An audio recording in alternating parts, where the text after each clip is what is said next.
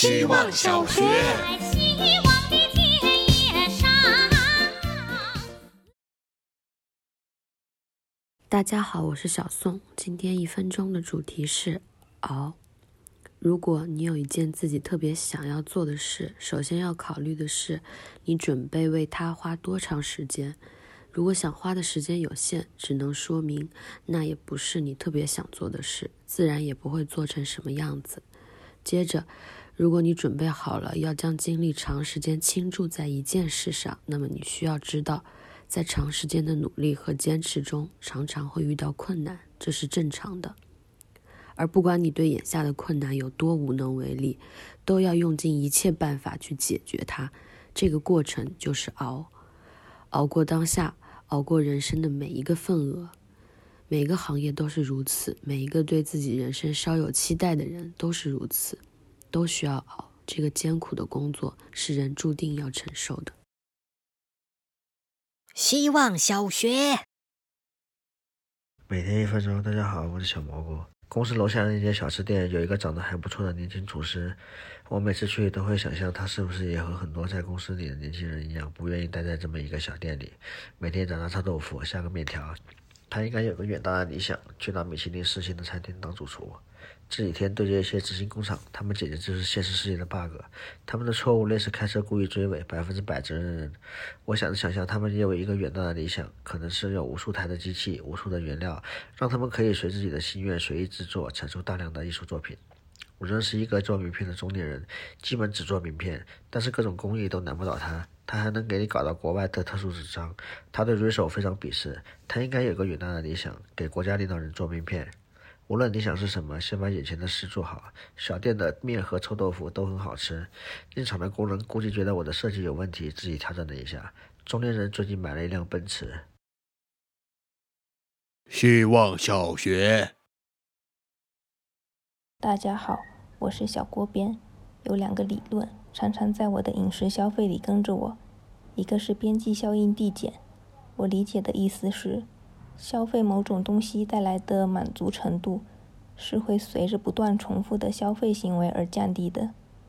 大概每年的四五月份，厦门的路边会卖用盐水腌的桃子，我很喜欢吃，但会忍住降低吃它的频率。我怕自己把它变得没那么好吃了。每次路过有卖咸水桃的店，想想这个理论，我就基本能克制住。还有一个是沉没成本，不是成本。每次吃不下，但是觉得浪费的时候，想一想这个理论，就能放下筷子了。万一吃撑了，边际效应可能就变成负的了。不知道我有没有把理论理解对，但这两个词指导我的进食。希望小学，大家晚上好，我是小垃圾，最近很受伤。因为跟我家的猫关系变了，我们从朋友变成了亲戚。